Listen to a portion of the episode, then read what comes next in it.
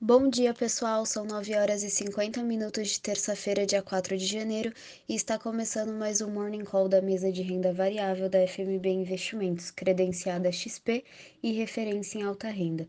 O índice Bovespa fechou a segunda-feira em queda de 0,86%, aos 103.921 pontos.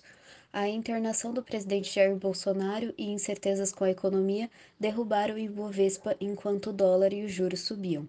No Brasil, a Fenabrave divulga as vendas de veículos de dezembro e o Tesouro Nacional faz seu leilão de papéis atrelados à inflação.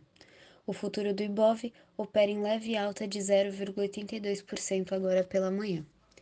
Os índices de ações em Nova York voltaram a bater recordes de fechamento ontem, com os investidores animados após notícias sobre a menor gravidade da variante Ômicron, o que poderia reduzir seu impacto na economia apesar do maior número de internações.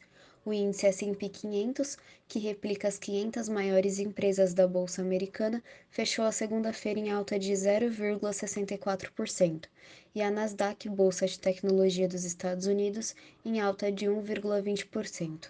O futuro do S&P opera em leve alta de 0,32% agora pela manhã.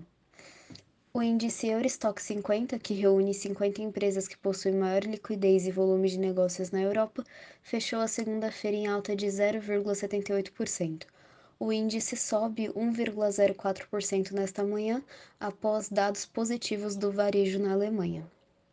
Na Ásia, Xangai teve baixa de 0,20%, mas outras praças subiram após resultados do PMI chinês, que obteve o maior patamar desde junho. O PMI do Japão também veio acima da expectativa. Tóquio subiu 1,77%, em parte por desvalorização do ien, e Hong Kong avançou 0,06%. O dólar futuro fechou a segunda-feira em alta de 2%, negociado a R$ 5,72. O petróleo do tipo Brent, referência da Petrobras, fechou ontem em alta de 1,54%, cotado a 78 dólares e 98 centes por barril. Agora pela manhã, o petróleo opera em leve alta no mercado, aguardando a decisão do, da OPEP+, sobre a produção da commodity para o próximo mês. O minério de ferro negociado em Singapura, referência para a negociação do mineral no mundo, está cotado a 123 dólares e 10 centes por tonelada, subindo 0,60% em relação a ontem. E o ouro fechou a segunda-feira em queda de 1,56%. Uma excelente terça-feira a todos e bons negócios.